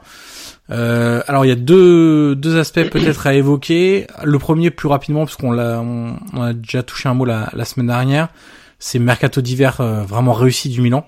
Piontek et Paqueta encore décisifs. Et puis après tu voulais nous parler de, de Calabria. Écoute, sur le sur ton premier point, évidemment, Mercato encore réussi, les deux encore marqués hier, Paqueta Piontek, une connexion qui, qui fonctionne. Euh, Piontek, c'est quand même assez impressionnant. Ouais. Euh, c'est, il y en a quatre buts en, en, en quatre matchs. Ils sont contre le, ça rentré contre le Napoli en championnat. Donc c'est vrai que c'est assez impressionnant. Il attire le ballon, comme disait un peu Fabio Caressa, le, le, journaliste de Sky. Il disait, c'est vrai que même quand le ballon ne va pas vers lui, il y est quoi. Donc euh, le, le, but qu'il met, c'est, c'est un but de renard et euh, c'est assez impressionnant. Il réalise une saison stratosphérique. Et pour le moment, je pense que les tifos du Milan vont pas se plaindre du, du départ d'Higuain qui qui quelques heures plutôt sombrait euh, contre City, et Piontek qui voilà qui ne cesse de flamber. Donc euh, donc c'est sûr. Et Paqueta, j'en ai déjà parlé. Moi, j'aime beaucoup sa façon de jouer. Euh, il fluidifie le jeu, il accélère, il joue en une touche. Euh, hier, Gatsulo a demandé de jouer un peu plus en 10 en phase de possession. Donc voilà, il se passe entre les lignes. Hier, il marque son premier but qui méritait. Il faut aussi souligner qu'il en a 7 matchs consécutifs depuis son arrivée. Il a joué tous les matchs. Donc pour un Brésilien euh, qui vient de Flamengo, c'est assez rare parce qu'on sait que généralement il y a une adaptation, euh, voilà, de comprendre les mécanismes euh, et, j'en passe. Mais c'est vrai que lui, on est à sept matchs consécutifs, donc c'est assez impressionnant. Donc comme tu dis, Marqueto d'hiver réussi et Paqueta, voilà, il est quand même un, gros coup, même s'il a coûté voilà 35 millions. Je pense que ça pourrait être vite, il pourrait vite vite coûter plus cher. Et pour Calabria, ah, je me permets de te couper puisqu'on a deux questions en rapport avec le milieu de terrain de, de l'AC Milan. Le, la première est très intéressante. Comment Gattuso, donc c'est Rossonero avec euh, 4 ou 5 O, euh, comment Gattuso va-t-il réintégrer Bilia Et dans un futur lointain, le, avec le retour de, de Bonaventura, qui sera titulaire au milieu? Bonaventura, on va pas en parler parce qu'il sera de retour la saison prochaine, donc c'est un peu loin. Concernant Bilia, bah, c'est simple, la question lui, a été posée hier par par euh, Di Cagno, je crois, qui était sur le plateau de Sky, qui lui a demandé alors, Bilia va revenir? Et Bakayoko, euh, du coup, qui est quasiment le, meilleur à chaque match, et il disait à Gattuso, bah, il dit, il disait, mais tu vas faire quoi? Et il disait, bah, c'est sûr que c'est un problème. Il dit c'est un bon problème, mais il dit évidemment que le retour de Bilia, alors il dit faudra du temps parce que il fait du longue blessure, donc il va pas prendre de risques tout de suite. Mais c'est vrai que, que ça va être compliqué. Euh, est-ce que tu enlèves Kessie qui, qui a quand même quelques progrès, même s'il y a beaucoup de déchets en phase offensive? Bakayoko, honnêtement, tu peux pas l'enlever, c'est pas possible. Euh, donc euh, c'est sûr que c'est un vrai débat. Et quand je sais que t'aimes Bilia, je, je sais que tu as envie de le voir jouer, donc, donc j'espère qu'il le fera jouer. Non, mais évidemment, sans rire, évidemment que c'est un vrai débat, mais pour le moment, Bakayoko, euh, je pense que c'est le seul, euh, le seul point fixe du milieu de terrain. Qui est Et tu penses pas que Paqueta est en train de le devenir, du coup? Paqueta, moi honnêtement, je pense que peut-être qu'il finira quand même numéro 10. Bah pour le moment, le 4-3 va pas bouger. Mais je pense que qu'à la fin, Paqueta va quand même euh, peut-être avancer d'un cran. Et s'il reste en 4-3-3 jusqu'à la fin de la saison, euh, comme tu dis, Paqueta, Bakayoko, je pense que ça bougera plus. Le, peut-être le seul qui pourrait sauter, c'est, c'est Kessie. Mais euh, c'est vrai que c'est un vrai problème. Après, Billy a aussi son âge. est-ce qu'il va revenir au niveau? Est-ce qu'il va se remettre de sa blessure C'est une autre question. Donc attendons de voir. Mais comme disait Gattuso hier, c'est un bon problème. Donc je pense qu'il est content de récupérer Bila, qui est aussi important sur, sur le terrain. Et puis on avait une deuxième question de Soupli euh, Lucas. Euh, Paqueta Piontek, d'accord. Mais Milan peut-il maintenir ce cycle victorieux quand on voit le niveau qu'affichent Chalanoglu et Kessier depuis des semaines, voire des mois? Chalanoglu, hier, je l'ai trouvé un peu mieux, honnêtement. Voilà, il y a encore eu quelques, quelques erreurs assez aberrantes, c'est vrai, surtout voilà dans la dernière frappe, il rate beaucoup d'occasions. Il s'est fait un peu siffler, il a été applaudi quand il est sorti. C'est vrai que Chalanoglu, c'est pas le Chalanoglu qu'on a pu voir même à Leverkusen, mais c'était un autre poste. Euh, comme tu l'as dit, pour moi, Chalanoglu doit jouer au cœur du jeu, mais alors au-delà du, du, poste, je dois avouer que c'est vrai que il est vraiment pas pas au top de sa forme. Euh, Gattuso, pour le coup, moi, je peux assurer que Gattuso n'enlèvera pas parce que c'est vraiment son joueur. Il insiste sur ça. Tchalanoglu ne bougera pas. Donc euh, ça c'est évident. Euh, la question c'est de savoir si on, euh, Milan pourra enchaîner les victoires avec ces deux joueurs, avec Kessi qui est aussi pas trop bien. Écoute, Gattuso, pour revenir un peu même sur le match d'hier, plus globalement, c'est que Gattuso depuis depuis quelques matchs n'encaisse plus de buts et son objectif prioritaire depuis la, la reprise c'était de bah, on redescend bas, on fait un bloc solide pour ne plus encaisser de but. Retrouver une solidité de base, ne plus encaisser, et ensuite voilà tenter de marquer sur deux trois occasions. Ils l'ont fait à Rome, tu te souviens. Ils ont fait beaucoup d'occasions, ils le font avec Piontek. Hier, euh, même en phase défensive, les 11 étaient concernés, donc c'est ce que veut Gattuso, vraiment une solidité. Et c'est pour ça que parfois la production offensive est pas folle, mais euh, pour le moment c'est ce que veut Gattuso. Donc euh, je pense que son 11 ne changera pas, il va rester comme ça. Donc, euh, est-ce qu'ils ils arriveront quatrième? Moi, je sais pas. Euh, pour le moment, les résultats sont là. Il y a un gros match le samedi contre la l'Atalanta. On verra si ça va tenir. Mais c'est sûr que au niveau spectacle, et Souzo l'a dit, hein, Souzo a dit dans une, interview à Sky, je sais pas si tu l'as vu, où il disait bah parfois euh, on doit jouer latéraux. Hmm. C'est vrai que Gattuso, bah voilà, moi je dois avouer, hein, je suis pas fan de ça. Hein. Je suis pas fan du, jeu produit, le bloc bas en 20 mètres. moi j'ai toujours un peu de mal mais pour le moment ça marche. Ils ont encaissé, je crois, 4 buts depuis euh, depuis 7 matchs. Euh, il y a que le Barça qui a fait mieux en Europe, donc euh, ça marche au niveau de la solidité. Après, voilà, moi c'est vrai que je suis pas trop fan, mais pour le moment ça marche, donc on peut pas dire grand chose sur sur sur ça. Et si je, si tu veux continuer sur Calabria, peut-être. Exactement. Voilà, Calabria, eh ben écoute, oui, je voulais le souligner parce que euh, il fait beaucoup de progrès. Euh, je crois qu'il en a 4-5 pâtisseries cette année, donc c'est beaucoup. Il en fait encore une hier pour Paqueta, il fait un joli centre, donc beaucoup de progrès pour lui. Euh, moi, je pense qu'il aurait mérité d'être appelé en, équipe d'Italie, surtout que les latéraux, voilà, on n'a pas beaucoup. Mais vraiment, qu'est-ce que t'as contre Darmian, Zappacosta et, et, compagnie Bah voilà, c'est t'as tout dit. et c'est vrai que Calabria, pour le coup, autant abatté, euh, qui a été formé à Milan, voilà, toujours un peu stagné, ça n'a jamais été ce, ce grand joueur, voilà, qu'on a peut-être envisagé fut un temps. Mais autant Calabria est en train de vraiment prendre une autre dimension. Tout à l'heure, on a demandé aussi sur Twitter, mais pourquoi Conti joue pas quand il, depuis qu'il est revenu? Bah, Tout simplement parce que Calabria est, est vraiment euh, difficile à bouger. Euh, il est vraiment. euh, tu l'as même vu, je pense, contre la Roma, il avait fait un bon match. Oui. Donc euh, Calabria, honnêtement, c'est difficile de, de le bouger en ce moment. Donc Conti, c'est pour ça qu'il est pas titulaire, parce que Conti est récupéré physiquement, mais il n'arrive pas à déloger Calabria, qui est très fort. Donc moi, je tenais à le souligner de que voilà, Calabria, on prend une nouvelle dimension et pour Milan, ça c'est important. C'est un joueur formé au club, qui est très attaché aussi à aussi à Milan. Donc euh, voilà, je crois qu'il en a cinq passes décisives en tout, si, si je ne m'abuse. Donc euh, donc c'est assez important pour. Donc voilà, je Est-ce qu'on serait pour- pas parmi les défenseurs de Serie A qui ont réalisé le plus de, Oui, c'est de possible. ouais. passes décisives du coup? Ouais, et surtout qu'on sait que euh, voilà, les, les tifosi du Milan le savent. Au niveau de la, du latéral droit, il y a toujours un problème de centre. On sait qu'Abaté, euh, au niveau du, du, du calibrage, a toujours eu un peu de mal à calibrer ses centres euh, précisément dans la surface, toujours ou trop loin. Disons qu'ils visaient une zone, mais la zone c'était toute la surface, donc c'était Ouais, soit le troisième poteau soit le premier dégagé euh, facilement par le défenseur, un peu un classique. Euh, mais voilà, c'est vrai que Calabria, je tenais à souligner, à souligner ses progrès. Donc, et sur le match, honnêtement, comme tu l'as dit, pas grand chose à dire. Euh, Cagliari, ça a été très faible. Barella a fait un bon match quand même. Moi, j'ai bien aimé. Après Milan, voilà, 3-0. Euh, Le, le vrai test, honnêtement, euh, ce sera samedi contre l'Atalanta, mais ne spoilons pas ton calendrier de tout à l'heure. Je te Ah, laisse. Alors j'ai une petite question parce que Calabria actuellement, tu me dis 5 passes décisives. Alors peut-être toute compétition confondue, mais Ah je oui. que j'ai lu tout à l'heure- Ouais, j'ai lu tout à l'heure dans la Gazzetta où il me semblait que j'ai lu 5 ou 6, il me Parce semble. est, il est à une en Serie A, c'est pour ça euh, je préfère rectifier avant de m'afficher. Ah bah non, bah écoute, je, je, je suis persuadé d'avoir lu 5 ou 6. Si, si je me trompe, je ferai un mea culpa sur, sur Twitter, Public, mais alors où mais, mais public et sur la place publique en plus, je ferai une conférence de presse pour m'excuser. Parce Mais, même- que du coup, vu que j'ai parlé des, des stats en Serie A, euh, celui qui est en tête, c'est Lazzari, évidemment ton chouchou, oui. avec 7 passes décisives, et derrière on a Attebourg euh, de l'Atalanta avec 4 passes décisives, mais c'est dans des rôles un peu plus hein. offensifs quand même. Lazzari 7, c'est quand même, quand t'as la SPAL, euh, Ah c'est le même, euh, troisième meilleur euh, passeur décisif de, de Serie A. non, non, mon chouchou qui mérite, qui mérite, qui mérite beaucoup plus. D'ailleurs. Souzo, je crois qu'il en a pas réussi une depuis un petit moment parce qu'il est toujours à 8. Écoute, j'ai l'impression que fait Eh, une éternité qu'il est à 8. Ouais, ouais Souzo, euh, quelques problèmes physiques. euh, on, on soupçonnait une pubalgie. Alors, ça n'a pas été confirmé, mais c'est vrai que physiquement, il n'y est pas hier. Il a encore une, une occasion assez énorme, un face-à-face facile. Euh, Souzo, pour le moment, il n'y est pas. Euh, est-ce que est-ce que c'est des problèmes physiques? Oui.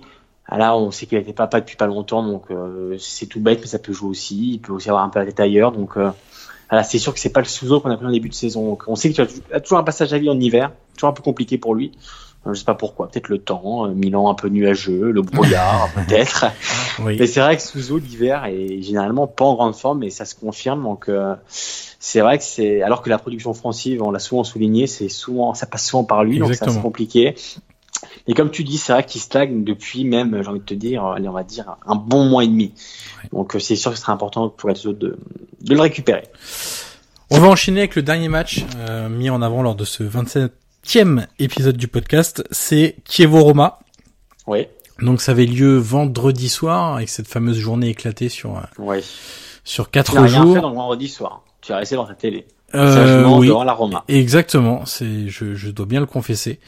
Euh, écoute, il y a pas énormément énormément de choses à dire. La première, c'est que Jack Le Kivo est très faible, mais ça on le savait, il serait pas à cette position-là si ce n'était pas le cas. La deuxième, c'est que pour une fois, Sorrentino n'a pas fait le match de sa vie contre la Roma. Et ça, c'est une vraie première. Je dois, je dois bien Tu sais, il avouer. le fait souvent contre l'Inter ou Milan ou lui aussi. Hein. Sorrentino s'exalte souvent contre les grands. C'est vrai. Et là, c'est vrai qu'il n'a pas été particulièrement décisif. Euh, moi, ce que j'ai aimé, évidemment, puisque c'est un peu mon mon sujet de prédilection en ce qui concerne la Roma depuis quelques semaines, c'est le retour à un milieu à 3 qui te donne un peu plus de de maîtrise au milieu. Là, c'était une Zonzi en sentinelle, vu que De Rossi était en, au repos pour le match de, de Ligue des Champions, avec à sa gauche Zaniolo en mezzala, et de l'autre côté, c'était Brian Cristante, euh, qui, qui était sur le côté droit.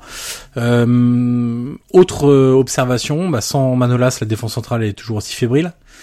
Même si le Chievo est particulièrement euh, maladroit ou a quelques difficultés à se créer des occasions, et a pas été euh, très très bon lors de ce match contre euh, la Roma. Il y a quand même eu une ou deux situations qui sont liées à un mauvais marquage, à un mauvais alignement, à un ballon en profondeur qui est mal géré, à un second ballon qui est pas attaqué.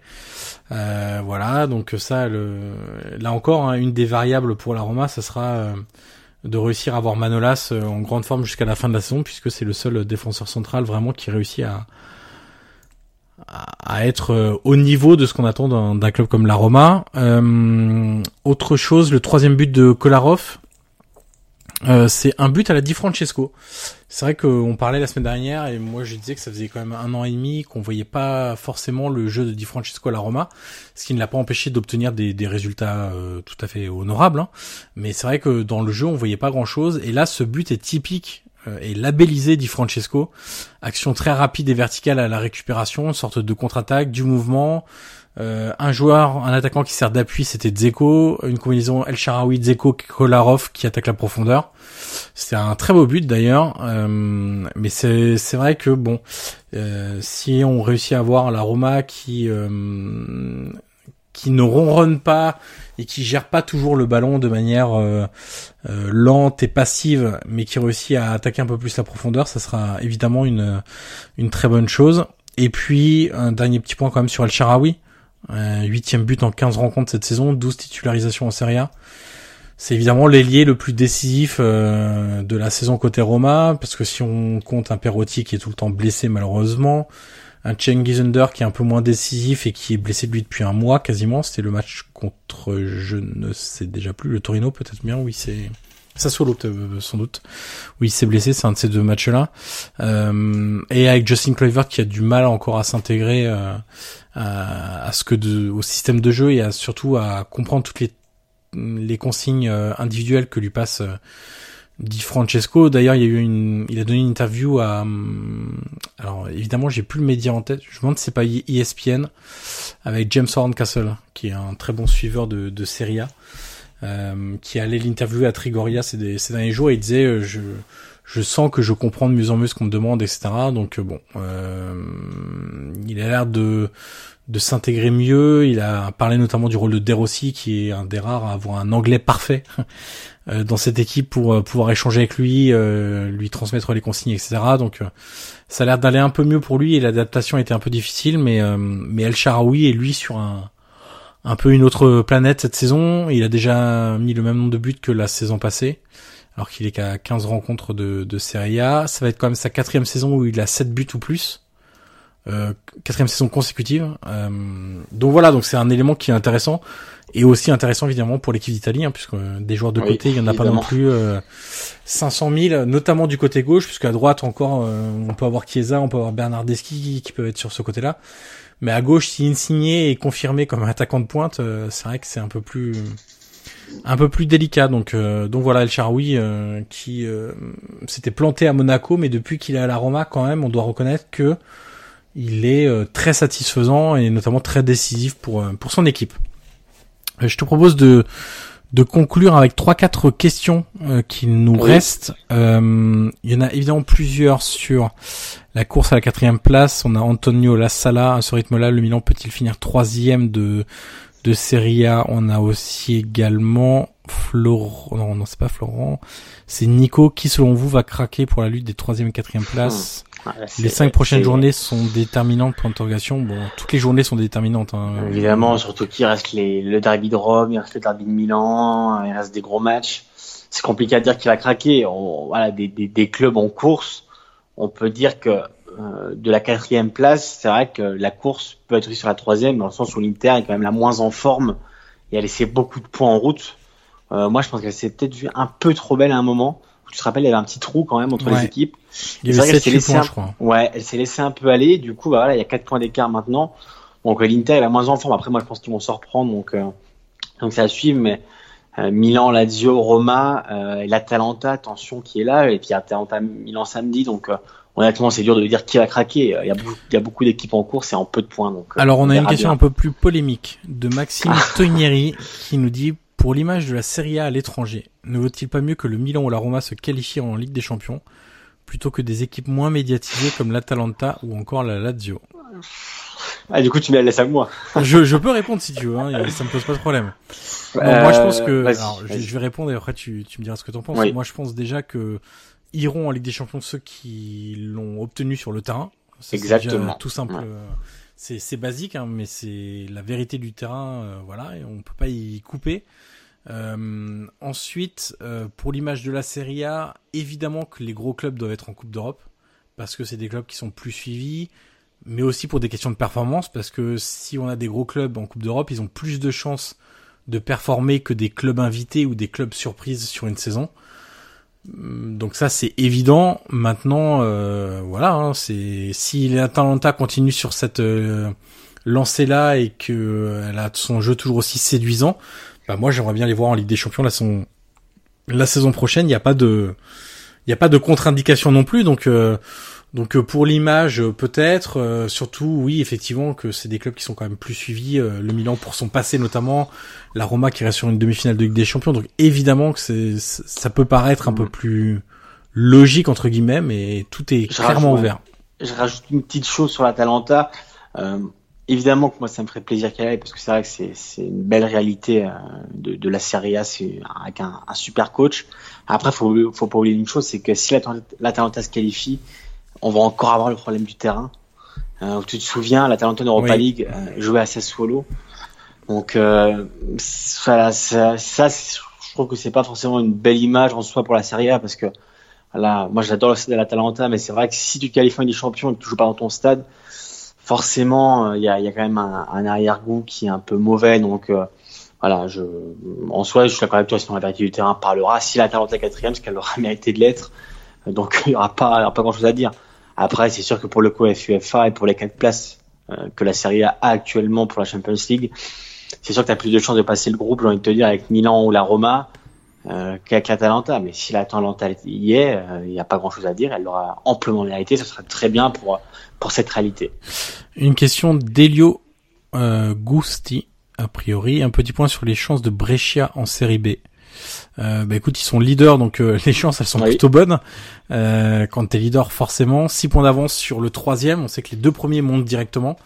Et ensuite, de la troisième à la huitième place, il y a des playoffs euh, qui sont disputés. Donc oui, pour le moment, ils sont clairement bien placés pour pour monter. Et puis en plus, ils ont un, un joueur qui est en feu, hein, on va dire ça comme ça. son prénom c'est Alfredo, non c'est pas ça? Ouais, Alfredo Donnarumma. 28 euh, ans, l'attaquant, euh, qui a déjà marqué 21 buts en 19 journées. C'est, enfin en 19 matchs, pardon, il fait un peu plus de, de journées, mais 21 buts en 19 matchs, c'est plutôt pas mal, sachant que le deuxième est à 13 buts hein, dans le classement des. Après, ce qu'on peut dire, ce serait bien que Brescia remonte. Voilà, c'est vrai que c'est une place assez historique de la Serie A. Euh, moi, j'ai surtout le souvenir que c'est le dernier club de Baggio. Ouais. Donc euh, voilà, c'est vrai que Brescia, ça reste quand même une, voilà, comme on dit en Italie, une place importante du championnat. Donc une remontée en Serie A serait plus que, que bénéfique pour le championnat. Et puis ça nous permettrait peut-être de voir euh, Tonali sous le maillot de Brescia. s'il reste. voilà, s'il reste, ça serait un peu le, la même situation que Verratti quand Pescara est monté, entre choisir de rester dans son club ou euh, partir tenter une, aventure euh, ailleurs. Et puis Brescia, c'est aussi le club qui a fait découvrir Marek Hamzik au football italien, et ça c'est, on leur en est évidemment reconnaissant. autre question. Si la Roma ne se qualifie pas en Champions League, devra-t-elle vendre beaucoup? Euh, Oui et non, on verra bien. Il y a eu quand même beaucoup de recettes la saison passée, mais là, si tu perds l'argent de la Ligue des Champions, évidemment, ça va être très compliqué. Et si elle doit vendre, euh, ça reste à déterminer, mais il y a des joueurs qui voudront sans doute pas rester sans Ligue des Champions. Donc ça, c'est évident. Ensuite, Nico, notre fameux Nico, euh, qui nous demande, pouvez-vous rassurer tous les supporters de la Roma en disant qu'un départ de Zaniolo est impossible. Et eh bien écoute Nico, si tu connais un petit peu ce club et la politique sportive actuelle, on ne peut rien ah euh, te promettre euh, de ce côté-là, même si la, la, prolongation de contrat est dans les tuyaux. Mais euh, tant que rien n'est signé, on peut évidemment rien promettre. Deux questions finales. Milinkovic-Savic retrouve-t-il un niveau correct? Sa valeur marchande est-elle affectée par ses performance moyenne jusque-là, Guillaume. Ça tombe mal, il s'est blessé. Exactement. je t'ai lancé parce que figure-toi que je, je, suis à la recherche des déclarations d'Inzaghi euh, ou du communiqué de la Lazio. Euh, vas-y, bah, je peux meubler entre temps. Allez, vas-y. Je peux meubler. Euh, oui, donc Milinkovic Savic est blessé. Sa valeur marchande, évidemment, a baissé euh, forcément en vue de ses, ses, performances qui sont moins bonnes que la saison dernière. On est quand même passé l'été dernier, Lotito réclamait autour de, de 130, 140 millions Donc forcément, l'été prochain, ça, ça serait compliqué d'imaginer un tel prix, même une telle offre. Euh, il y a une équipe qui s'en a approché. Lotito n'a pas voulu dire laquelle. Beaucoup disent le Real, euh, qui aurait offert un peu plus de 100 millions. Lotito a refusé. Euh, moi, je pense que son prix forcément a, baissé. Après, combien Ça, c'est. Je pense qu'il a grandement chuté, moi, quand même. Ouais, moi, je pense que que même plus de la moitié, tu vois. Ouais, Parce que 130, si on passe. Après, il faut dire que le prix de base aussi, quand il était en, au top de sa forme, était aussi exagéré. Hein, oui, bien sûr. Comme comme l'inflation du mercato et des prix fait que euh, les prix explosent dans tous les sens. Déjà, son prix de base était énorme. évidemment que maintenant, on va dire qu'il s'est un peu normalisé euh, un peu comme les performances de, de Milinkovic Savic. Tu vois, c'est un peu du, du fantacalcio, mais moi je me dis que si la Lazio reçoit une offre de 50 millions d'euros, ah oui, ouais. Moi j'aurais dit ouais, peut-être 80, tu vois. Je sais pas. Non, après, comme moi tu je dis, pense que ça, part, ça pourrait partir en dessous de ça. C'est comme un joueur comme Schengen Zunder à la Roma. Tu vois, si je pense que si la Roma reçoit 50 millions d'euros, ou comme Bellotti. Ouais, voilà. Mais je pense que ça peut, euh, il peut partir à, à ces tarifs-là. Euh, pour ce qui est de sa blessure, donc j'ai retrouvé les les déclarations, le communiqué du du coordinateur du staff médical de la Lazio, le dottore Fabio Rodia, de son de son nom, euh, qui a expliqué que c'était pas des bonnes nouvelles. Euh, il est sorti jeudi, donc c'était contre Empoli lors de la victoire 1-0 de, de la Lazio. Pour un problème à l'adducteur, les examens ont mis en évidence une lésion de premier degré à l'adducteur de la euh, jambe gauche. Donc, euh, donc voilà, donc ça sera euh, étudié au jour le jour. Euh, il fera des nouveaux examens dans quelques jours et on verra quand il pourra revenir. Mais bon, une lésion à l'adducteur, c'est quand même très compliqué. Hein. Ça, ça va se chiffrer. Attention, en... parce qu'il y a le derby, il y a le derby qui arrive. Hein. Ouais, ça va se chiffrer en semaines, je pense, pour euh, pour lui, parce que une lésion à l'adducteur, on sait que l'adducteur c'est un des endroits les plus compliqués oui. à, notamment dans dans la guérison. Donc euh, donc voilà pour euh, Milinkovic Savic. Et la dernière question qui est de euh, bah écoute de Jen on va dire euh, CFC Jen donc qui est fan de, de Chelsea ah oui. euh, pas Serie A mais presque votre avis sur Sarri à Chelsea alors toi t'as bah, vu le match contre Manchester City moi c'est pas mon oui. cas oui, je l'ai vu, bah, je l'ai vu, enfin, je l'ai vu, j'ai vu ce qui s'est passé, c'était assez, enfin, même si tu l'as pas vu, hein, je pense que. Oui, j'ai vu le score, en tout cas. Voilà, la vue, la enfin, t'as pas, t'as pas raté, euh... enfin, t'as, si, enfin, t'as raté, voilà. Exprime-toi, Guillaume. Une énorme fessée, oui, si je puis dire. Voilà, après, moi, j'ai tellement d'amour pour Guardiola, tu sais que, que voilà, je, dès que je le vois, j'ai, j'ai, je ressens des choses mais euh, mais Sarri à Chelsea. Alors c'est la question aujourd'hui. Euh, même j'ai vu dans les médias anglais qui disaient ce qu'il va se faire virer ou pas. Moi je pense pas, ou du moins pas dans les médias. Je pense qu'il va au moins finir la saison. Tout ce que je sais moi, c'est que euh, Sarri a pris un risque, et ça c'est un risque qu'il a pris lui en faisant venir Higuain, dans le sens où euh, c'est lui qui l'a réclamé. Il l'a réclamé l'été dernier. Euh, les dirigeants avaient dit non.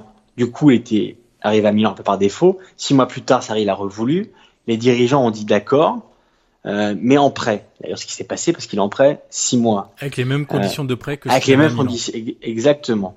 Mais c'est aussi, d'ailleurs, je l'avais dit quand il a signé, j'avais dit sur Twitter, Sarri, un peu, toi, comme un peu comme Spalletti Angolan, c'est un peu son joueur, Higuain, on le sait. Et c'est vrai que s'il va pas en Ligue des Champions avec Higuain, euh, je pense que Sarri forcément prendra la porte et Higuain euh, bah, retournera à la Juve. Donc c'est vrai que ce sera assez compliqué, mais mais c'est sûr que voilà le Sarri Ball dont, dont, on a tant parlé et voilà c'est sûr qu'hier il a pris un, un, sacré coup et voilà il y a aussi l'image je pense que tu as vu après le match quand il sert pas la main Guardiola qui a fait un oui. polémique lui a dit qu'il l'avait pas vu donc voilà c'est encore autre chose mais au niveau du du jeu euh, voilà on avait vu quand même des belles choses au début euh, il s'était bien adapté euh, voilà mais le problème de Sarri on le sait je pense que tu seras d'accord c'est que il n'y a pas beaucoup de plan B ou plan C Ouais. C'est qu'avec Sarri, bah, tu joues d'une façon. Kanté, pour moi, il joue pas son poste. Je pense que tout le monde le voit. Et le problème de Sarri et, et les supporters de Napoli pourront le témoigner, même s'ils ont un amour pour lui qui est quand même assez fort au vu de ce qu'il a, ce qu'il a apporté, ce qu'il a donné à cette équipe. Parce que voilà, il, a, il fait pas beaucoup tourner. Il voit que par ses 11 joueurs et c'est sûr qu'après ça, bah, c'est, compliqué. Après, imagine, l'Europa League. Est-ce que sa saison serait pas sauvée si? En plus, il des, se qualifie en Ligue des Champions, donc, donc rien n'est fini, mais, voilà, c'est, vrai que bon, le, le Bowl a pris, a pris un peu de le, je sais pas ce que tu en penses, mais c'est sûr que c'est un peu plus compliqué en ce moment et surtout encore plus après hier, où je crois que c'est la plus grande défaite. Euh, ils avaient jamais pris Ouais, six buts, euh, Chelsea, de, de l'histoire de la première ligue, donc c'est assez impressionnant quand Après, même. C'est- l'histoire de la première ligue, rappelons que c'est début des années 90, donc c'est vrai que oui, oui, oui, évidemment. Parce qu'avant, Oui. c'était pas c'est la- quand même- le nom C'est première quand même une grosse tâche. Oui, bien sûr, C'est- bien sûr. 6-0, c'est quand même. Surtout 4-0 en 20 minutes, quoi. Ouais. C'était assez. euh, C'était même gênant. On va boucler ce podcast avec... Hop, hop, hop. Oui. Eh, eh, eh. Est-ce que j'aurais pas une question piège Ah, ma, que- ma question. ah, la question piège de Guillaume Maillard Est-ce que- Passini. Est-ce que t'as cru que je t'avais oublié Oui, totalement. Bah moi non. D'accord. J'en ai pas pour long. Mais je la joue, on va dire, je la fais un peu simple. Je la Ah. fais un peu simple. Je pense que tu pourras Donc là, ce que trouver. tu es en train de me dire, c'est que si j'ai pas bon, euh, c'est lamentable, c'est ça Je te mets une pression énorme. D'accord. Je vais te demander. Oui. Je vais demander aussi aux, aux éditeurs, voilà, je leur laisse un peu de temps. Euh, je vais te demander les trois meilleurs buteurs Oui. de l'histoire de la Serie A. Alors, Oh, ne va pas chercher sur, de- sur Google, parce que je sais Ouais. que tu es sur ordinateur.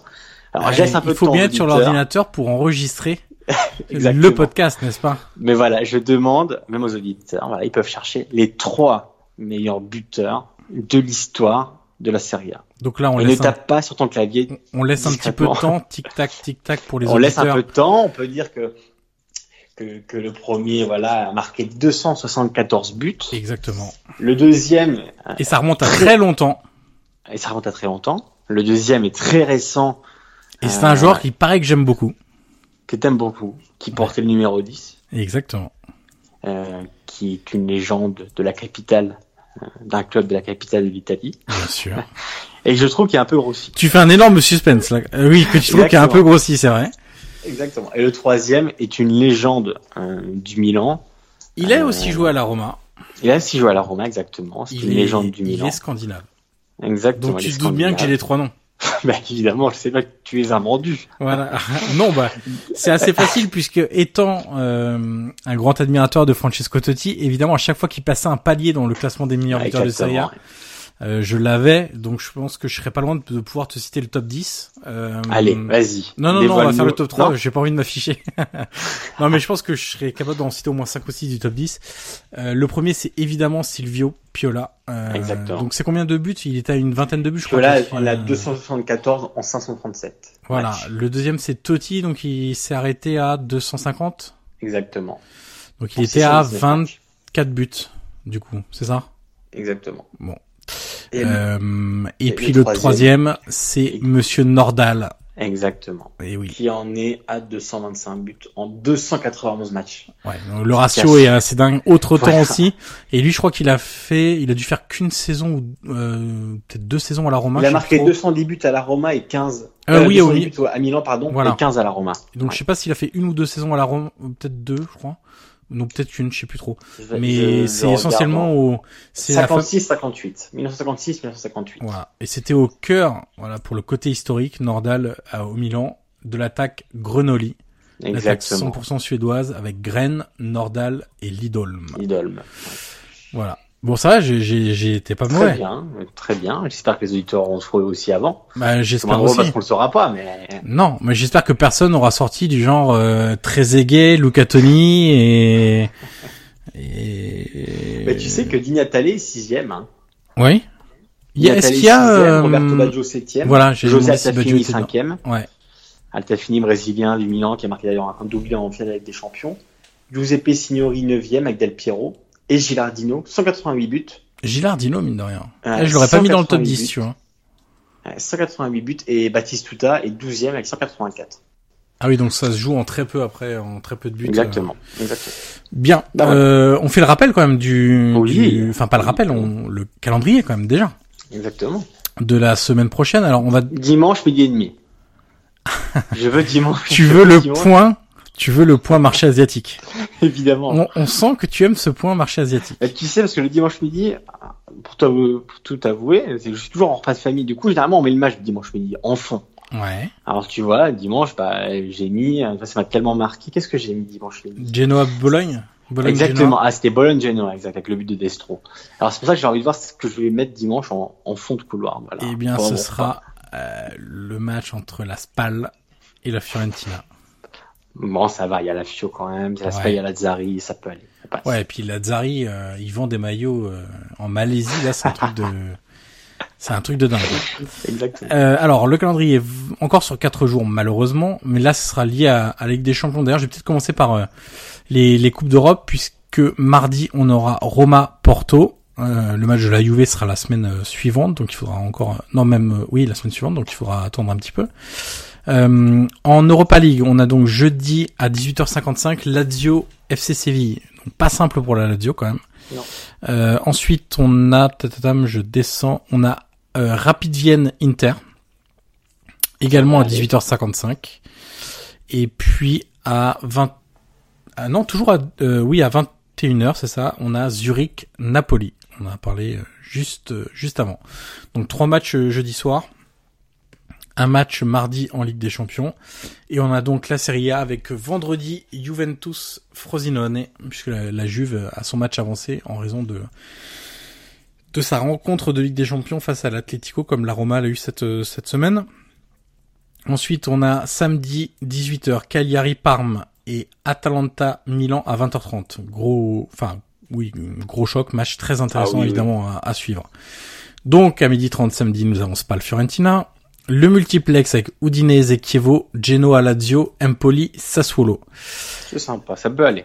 Ouais, c'est plutôt sympa. À 18h, Inter Sampdoria, aussi sympa parce que la Samp oui. reste sur euh, une grosse défaite, ah. enfin une grosse défaite très surprenante face à, à Frosinone 1-0.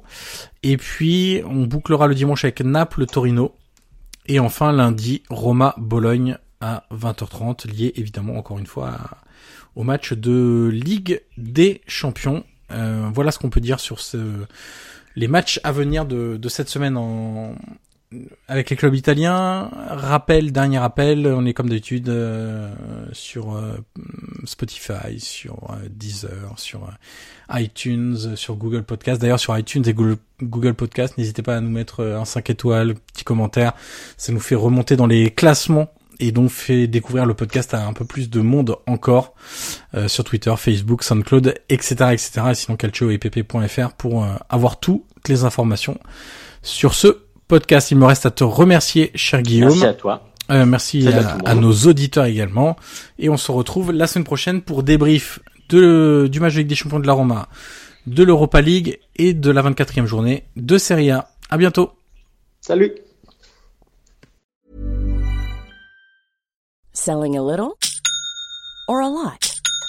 Shopify helps you do your thing however you cha-ching. Shopify is the global commerce platform that helps you sell at every stage of your business. From the launch your online shop stage to the first real life store stage, all the way to the did we just hit a million orders stage. Shopify is there to help you grow. Shopify helps you turn browsers into buyers with the internet's best converting checkout. 36% better on average compared to other leading commerce platforms because businesses that grow grow with Shopify. Get a $1 per month trial period at shopify.com/work. shopify.com/work.